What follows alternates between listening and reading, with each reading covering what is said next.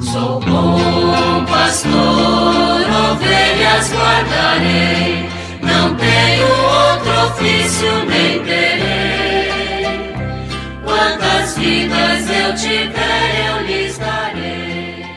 Muito bom dia, meus amados filhos e filhas, ouvintes de nossa querida Rádio Olinda. Retomemos hoje a nossa catequese à luz do Catecismo da Igreja Católica, na terceira parte, cujo tema é a vida em Cristo, e no capítulo terceiro, falando da salvação de Deus, a lei e a graça. Nós vamos concluir hoje a reflexão do terceiro mandamento, guardar os domingos e festa, apresentando primeiramente um resumo de tudo aquilo que foi dito ao longo dos programas sobre esse assunto. Estamos no número 2189, que resume da seguinte maneira: Guardarás o dia de sábado para santificá-lo. No sétimo dia se fará repouso absoluto em honra do Senhor. O sábado, que representava o termo da primeira criação, é substituído pelo domingo, que lembra a criação nova, inaugurada com a ressurreição de Cristo. A igreja celebra o dia da ressurreição de Cristo no oitavo dia, que é corretamente chamado Dia do Senhor ou Domingo. O domingo deve ser guardado em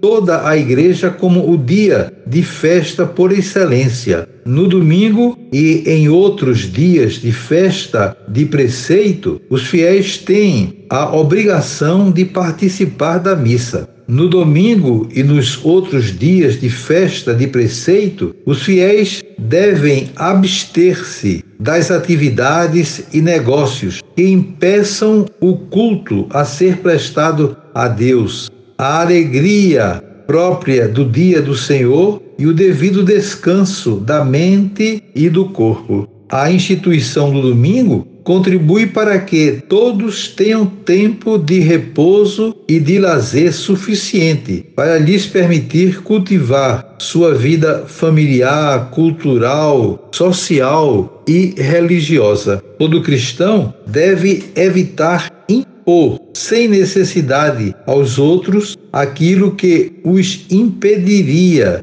de guardar o dia do Senhor. Está um resumo de tudo aquilo né, que foi dito ao longo da reflexão sobre o terceiro mandamento. E concluindo essa parte, temos aqui no número 21, 96, uma palavra sobre aquilo que está em João 13, 34. Amarás o próximo como a ti mesmo. Em resposta à pergunta feita acerca do primeiro dos mandamentos, Jesus disse: o primeiro é Ouve, ó Israel, o Senhor nosso Deus é o único Senhor, e amarás o Senhor teu Deus de todo o teu coração, de toda a tua alma, com todo o teu espírito e com toda a tua força. O segundo é este: amarás o teu próximo como a ti mesmo. Não existe outro mandamento maior do que estes. Marcos 12,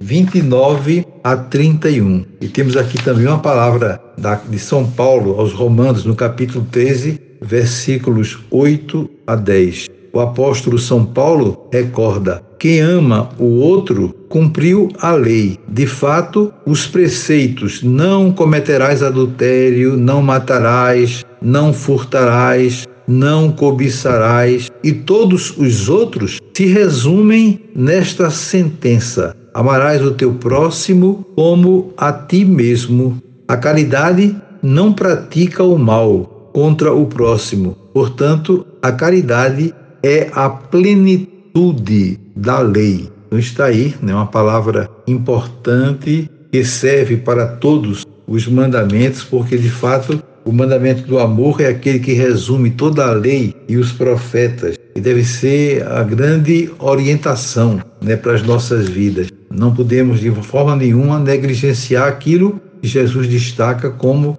a orientação principal: amar a Deus e amar ao irmão. lembrando-nos daquilo que Jesus nos fala com tanta clareza: tudo aquilo que você faz ao menor do irmão é a mim, eu faço. Onde dois ou três se reúnem em meu nome, estou ali no meio deles. São palavras claras e precisamos repetir mesmo, como temos feito, é para que essa palavra possa entrar nos nossos corações e nos tornar cada vez mais comprometidos com Cristo e com a Sua palavra. Desejo a todos vocês um dia maravilhoso. Amanhã, se Deus quiser, voltaremos a nos encontrar e sobre todos e todas venham as bênçãos do Pai, do Filho e do Espírito Santo. Amém. Sou bom pastor guardarei, não tenho outro ofício nem terei. Quantas vidas eu tiver,